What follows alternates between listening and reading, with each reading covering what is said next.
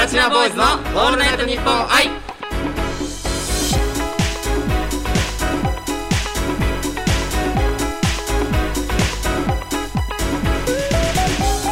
こんにちは。僕たちは5人組ボーイズポップスグループプラチナボーイズです。はい。グループ最年長を振り付け担当してます。小池城です。はい、教員免許持ってます小川拓也です。はい始まりました。はーい。じゃあですねプラチナボーイズの「オールナイトニッポン愛は」はいはい。僕らプラチナボーイズの魅力をあなたにたっぷりお伝えする番組ではい、す、ありがとうございます。もう第はい。40回です。ねえ40回も続いてる。ありがとうございます。ありがとうございます。はいということでですね、もう8月なんですよ。小池8さん。月だよもう。も夏真っ只中ということで、うん。まあ8月といえば、ううん。まあ小池さんの思う8月といえば何だと思いますか？えー、夏祭りとか花火、おーいいですね。行きたいな夏祭り行きたいしね。花火も行きたいしでもねもうこういう状況だからね。はいはいはい。行けないんですけどでもなんかある？なんかある？あとまだ8月で。あと？うん。はうん。海？おいいね。あとプール。あ、いいねいいねやっぱ夏といえばね。そう海プール。もうね、うん。最近行けてないから本当に行きたいってずっと毎日思ってる。本当あと何かあります？あと、はい。えっとすごい聞いてくるじゃん、はい。やっぱ夏といえばね、うん。ほらいろいろありますから、うん。はい。あと、はい。あまあスポーツのね。うんスポーツが一番楽しい時期じゃないですか。それまあオリンピックとかそう。あまあえオリンピックね。そうあったから。ありましたからね、うんなんかやっぱオリリンピックとか見てたらやっぱり、はい。ね暑い中でスポーツやりたいなって思ったりとかしますね。はい。うんすごいいいと思います、うん。お俺好きなスポーツは、うん。まあ一応ね今バドミントンとかほら、あ夏ね,、そうだよね。あるんですけど、小池くんがスポーツするとしたら夏なんかありますか？はいえっと僕本当はできないですけどサッカーとかやりたいです。あいいですね、うんということでですね今回夏休み特別企画としましてはい。階段ワングランプリを開催したいと思います。いや全然話のさはい。話の流れが全然違いすぎて。はい、えー、ということでですね、今回やります階段ワングランプリとはですね、まあ、メンバーがオリジナルで作りましたうん。階段話を披露していきいきます。ちょっと待って、はい。オリジナルで？はい、そうです。オリジナルです。でですね、一番怖い話ができた人が初代階段ワングランプリチャンピオンということでですね、はい。まあ今回新しい試みをね、今回まあ夏ということでやっていこうと思うんですけども、はい。どうでしょあの全然全く話を聞いてないんですけど僕、はい。あの話をその、は何？怪談話作ってこいよとか、うん。なんかそういうこと全然聞いてないんですけど、うはいはいはいはい。大丈夫ですよ。安心してください、そこは。何？まあそこはちゃんと配慮させていただきまして、うん。まあ今回階段が苦手そうなんですよ、小池くんはね。苦手そうじゃないですか。え大っ嫌いです。ですよ。まあはい嫌いですから、はい。まあそこは配慮しまして、はい。今回エントリーは4名に絞りました。小川。おうん。ー。察しました。はい。永田。おー。はい。牧田。はい。和田の4人です。なんとこの4人。はい。この4人がですね、今回、怪談話を用意してきてますので、うんまあそれをすべて怪談を聞いてもらって、あなたに審査をしてもらいます。僕が聞くの、はい。全部？小池くんに審査してもらいます。なぜ？そういう話です。いやそういう話じゃなくて、はい。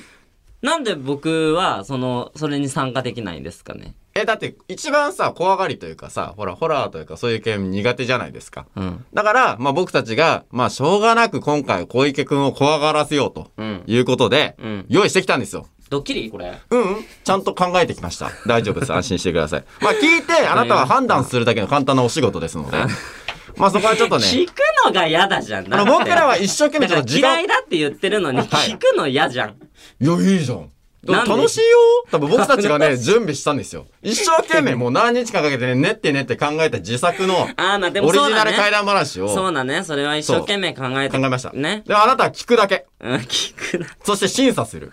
一もう番めちゃめちゃいい仕事。一番嫌なポジションじゃん、はい、もういいじゃん。ということでですね、これの後、エントリーナンバー1位、私、小川拓也のオリジナル怪談を披露したいと思います。はーいプラチナボーイズのオールナイトニッポン愛。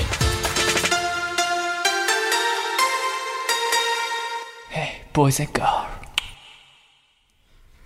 プラチナボーイズ小池城です。小川拓也です。怪談ワングランプリ。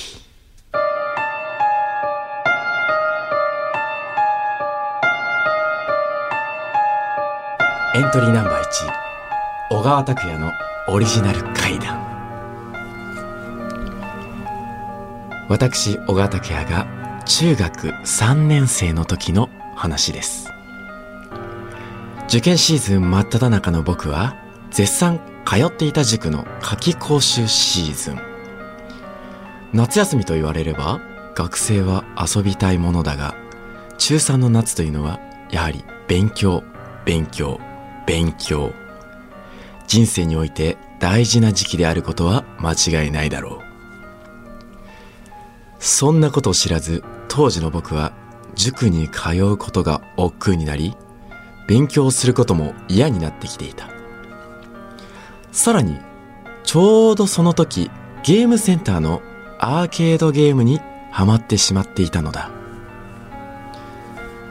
そんなある日の朝、僕はいつも通り塾の支度をして家を出て自転車を漕いだ。しかし、その日の向かう方向は塾ではなく、最寄りにあるゲームセンターだった。今日くらいいいか。そう、僕は塾をサボり、ゲームをしようとしていたのだ。ゲーセンにつき僕はそのゲームを夢中になりやり続けた。何時間経っただろうか。そのゲームは当時とても人気だったが、その日は平日だったことがあり、並んでる人もおらず、連続してプレイができていた。しかし、突然後ろからバタッと足音なるものが聞こえ、自分は、あ、並んでる人がいるから、これ終わったら変わろう。と思い、終わった瞬間に、後ろをパッと振り返った。すると、ここが塾ですか。そこには、ニヤッと笑った母親が立っていた。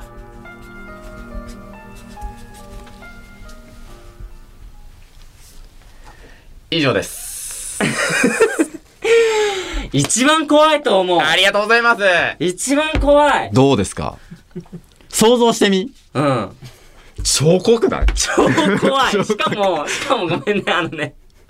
拓也のお母さんと仲いいから、はいより怖い。でしょ？しかも格好がサングラスですよ。えぐくないですか？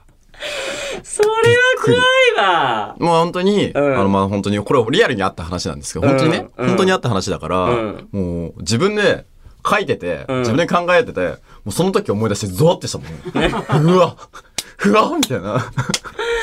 あ、もう絶対ちゃんと塾行こうって思うそう。ね。で、その後、うんまあその後50、その後の話になるんですけど、うんでもその後、まあ、ここは塾ですかって言われて、うん。ふわってなるじゃん。うん。やべえってなって、うんでそのままパーって家に帰られて、おうんお母さんがね、うんうんで、僕はもう塾にも向かわずに、とりあえず家に帰るじゃないですか。うんうんそしたらまあとりあえず鍵閉まってるんですよ。え、帰ったの？すごいね。もうとりあえず謝らないとみたいな。うん。でもそれで、もう、ごめんね、ごめんなさい、塾行くからみたいな。ガチャガチャガチャ。うん、もう中3の俺ね、うんごめんなさい、ごめんなさいみたいな。うんいやもうあんたなんてもう塾に行かせる金なんてもう必要ないからみたいな。うんうん。もういいよ、勉強なんてしなくていいから。うんもう受験なんてしなくていいよって言われて、う頑張ったよね。ん。頑張ったよね。その後、もう、頑張って、うん。で、ねそう、なんか実はその母親がちょっとね、このこのゲームにはやはまってた自分を知ってて、うん。で、なんかちょこちょここうなんか、こう塾とかに連絡取ってて、うんで、行ってなかったっていうのをちょっとこうね、あ、察してね。察してて察しててか、まあ、でも、サクってもう来て、うん、って感じだったんですけど。まあそれでね、あれだね。まあ勉強を、頑張ろうと思って、教員免許取ったと。取りましたね。まあ今となってあれですけど。いやー、いい母親じゃないですか。いや、そういうオチじゃないんですよ。え？そこじゃないんですよ。あの、はい、怖かった。怖い。一応怪談話っていう話なので、はい。あのさ、はい。お母さんを怪談話に使いうやもうな。怖いもん。もう今となってもね。もう、化け物扱いはい、ということでですね、私の怪談話はこんなものでございました。この後はエントリーナンバー2、中田浩平のオリジナル怪談を披露していきます。はい。プラチナボーイズのオールナイトニッポン愛プラチナボーイズ小池城です。永田浩平です。続いては、エントリーナンバー2、永田浩平のオリジナル怪談を聞いていただきます。これは、地元で本当にあった怪談話です。皆さんは夜道のトンネルを通ったことありますか？今回は夜道のトンネルで起こった話です地元の有名な心霊スポット3分間トンネルという場所がありました。山の中にあるトンネルなので湿っぽくてかつ雰囲気もあります。しかも中に鉄格子もあってちょっとよくわかんないトンネルです。はい。この3分間トンネルとは入り口にボタンがあってそれを押すと3分間電気がつくというトンネルになっています。はい。ここに僕の地元の先輩男の人2人女の人2人計4人で肝試しで行ってしまったんですね。でその時も暗くて湿っぽい日でした。4人全員で最初入るんですけれどもその時は何もなかったんですね。まあそれはトンネル通るだけですから。全然もう普通にもう真っ暗ですけどボタンポチッと押しちゃえば3分間つくわけですよ。まあそれは行ってね。でまた帰ってくる。まあ計6分ですね。6分間行って帰ってきました。でまあ女の子とかはねやっぱこう肝試しだからもう帰りたいみたいな。怖い。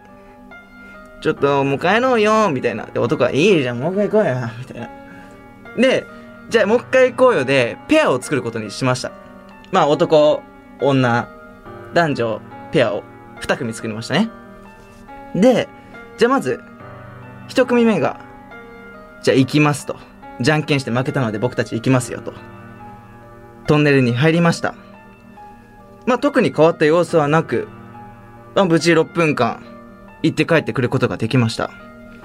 ねまあやっぱこう帰ってきた時は、えーやっぱ怖いねとか雰囲気あるねとかまあちょっと男の人とか女の人はもうねこうやっぱイチャイチャしたいからくっついてもうくっつきすぎみたいなっていう流れもあったんですけれども2組目じゃあ次僕たちが行こうと。男の人がボタンを押してまず向こうに行きます。ねその時もやっぱ女の子も怖いとか。でももちろんこう電気とかもジジジジとかやっぱ古いんでねこう鳴ってます。怖い怖いって言ってまあ向こう側には着きました。でこっち側の最初に行った一組目からは大丈夫みたいなこう手振ったんですね。大丈夫？で向こうも大丈夫だよって手振ってじゃあ戻ってきてって。でまあちょうど電気がバチンって消えました。もう一回ボタンを押します向こうから。3分間つくはずですよね。戻ってくるときやっぱ怖いよーって女の子も。ね男の人もやっぱ雰囲気あるなここなみたいな。てかちょっと湿っぽくないみたいな。って言いつつもこう帰ってくる。テクテクと。そしたらバチンって急に電気が消えたんですよ。いや怖いじゃん普通にそれだけでも。ね。バチンって消えて。まあそれを叫びますわ。人間。怖いですもんね。キャーとか。うん男の人の声全く聞こえないの。でキャーっつって女の子バー走ってきてうわーってなるじゃん。えどうした？どうした？って。待ってる側からしたら。どうした？どうした？何があった？って。女の子しか帰ってこないのよ。でえ？みたいな。何があったの？って。待ってる女の子が言いました。そしたらわかんない。急に電気が消えた。でもくっついてたはずの男の人が急にもう感覚なくなったっていうね。どういうことってなるじゃん。まあちょっとよくわかんないからじゃあ一回見てみようと。またこっち側からボタンをポチッと押してジジジジって電気つきます。で見たけど誰もいないのよ。男の人が消えてるのよあれ？いないねって。もう怖いですよね。普通にその時点でもう。まあでもやっぱ男は勇気振り絞って。よしじゃあ確認しに行こうと。確認しに行きます。で先ほど僕が冒頭で言ってたあの鉄格子があるって言ってたの覚えてます？トンネルの中に。ちょうどその鉄格子がトンネルの真ん中ら辺にあるんですよ。中間あたりに。そこまでこうテクテクと歩いていないね。あれどこなんだろう？どこ行ったんだろう？って。で鉄格子の方をバッて見たらその男の子が鉄格子の中で、体育座りで、うずくまってるんですよ。で、しくしく泣いてるんですよ。え、な、な、なにどうした？って、なるよね。多分勝手に入ったんだろうな、みたいな。まあ、電気が消えて、まあ、怖くて、こう壁触ってたら、鉄格子があって、鉄格子の中入っちゃったんだろうな、みたいな感じのニュアンスだったんですけど、よく見たら、鉄格子南京錠かかってるんですね。だからこっちからからは開けられないのよ、トンネルの中からは。じゃあどうやって入ったのって話じゃん。で、まあちょっと、もう開き方わかんないから、その山の土地の持ち主に電話して、で、あの、このトンネルにこういう感じで今いて、みたいな。で、友達がその、ね、鉄格子の中入っちゃったんですけど、って言って、じゃあ分かりました。じゃあ今すぐ行きますと。で、南京錠開けてくれました。で、も、持ち主の人に、この鉄格子はどういう作りになってるんですかみたいな聞いたの。どうやったら入れるんですかって言ったら、まあもちろんここで南京錠かかってるから入れませんよと。山をぐるーっと回ってからじゃないと、裏に入れないんですよと。まあ地下と繋がってるらしいんですね。その鉄格子の先が。だから山をぐるーっと回っていかないと入れないんですよ、ここはって。入ったんですかそっからって。いや、違います。トンネル通ってて、って言って。で、もう怖いよね。で、男の人に何があったのって聞いたの。そしたら、電気バチンって消えた後に、足を引きずり込まれたっていう。引っ張られたんだって。そういうことだよね。遊びじゃ、ではやっちゃいけない。本当に。だ夜道のトンネル、肝試し気をつけてください。以上です。おー。すごい。え、これは実体験なの？これ俺の、そう、リアルでこれガチで、僕の地元、まあそれこそ学生だった時のうん先輩が、うん。まあ、こう遊んでて、うん。そう、ドライブがてらに、みたいな。で、その、結構有名だったんだよ、その心霊スポットが。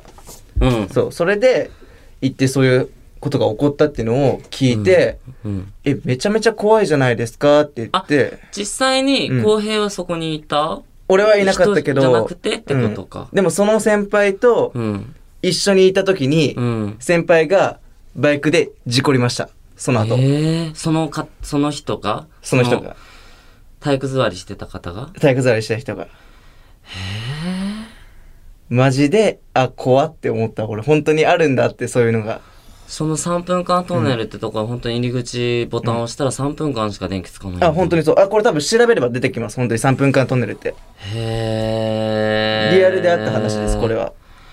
いやー、怖かったわ。あのね、うん。本当にね、俺だから喋ってる時、実際自分が手の震え止まらなかったもん。怖くて今。あ、思い出すだけで、思い出すだけで。で怖いもん。で、俺も行ったことあるんよ。その目の前まで。うん。そう。目の前まで行ったことあるんだけど、うん。なんか、やっぱ雰囲気あるし、本当に湿っぽいし、山だから、うん。ジメジメしてて真っ暗だし、本当に3分間ボタン押すけど、こう本当古いからさ、作りが、うんジジーっつって、電気とかも、あ、雰囲気あるなと思って、でもあ、実際浩平はそこ、あの3分間トンネルを見たことはあるんだ。見たことあるし、行ったことあるし、通ったことはないけどね。うん。そう。でもそこは本当にすごい有名ですね。やっぱ確かになんかトンネルとかってね、うんやっぱなんかこう目の前に、いざ目の前となるとね、あ、ここ行かなきゃいけないのかって思ったら怖いかもしれないね。そうですよ。はい、ということで、いやー、怖かった。はい。次回は、牧田と和田がオリジナル階段を披露します。お楽しみに。プラチナボーイズの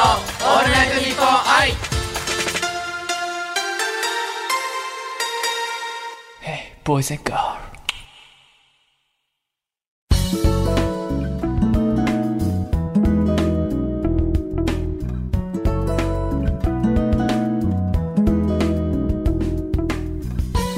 プラチナボーイズ小池城です。永田浩平です。はーい。はーいもうね、怪談話、まあね、それぞれあの、拓也くんと浩平に話してもらいましたけれども、うん。本当にね、ゾクゾクゾクゾクしますね。またこの BGM と、あとね、これね、今し、あの、リスナーの皆さんはちょっとね、あの、わからないと思うんですけど、うん。電気をね、ちょっとね、暗くしてね、雰囲気ムードある感じでね、やってるんですよ。もうね、なんていうの？ちゃんとこう、演出までしっかりとスタッフさんもこだわってくださって、うん。あの本気で僕をビビらせようとしてんだなっていうのが伝わってきます。めっちゃ笑顔だよスタッフさん、はい。ねえ、もう、どうですかって。い、や嬉しいでしょそういう方がえー、うれっぴ。うれぴはい。ありがとうございますはいここで僕たちからねお知らせがありますはい。番組では感想や質問僕たちにやってほしいことなどメールで募集しています、はい。受付メールアドレスは pb アットマークオールナイトニッポンドットコムプラチナボーイズの頭文字を取って PB です。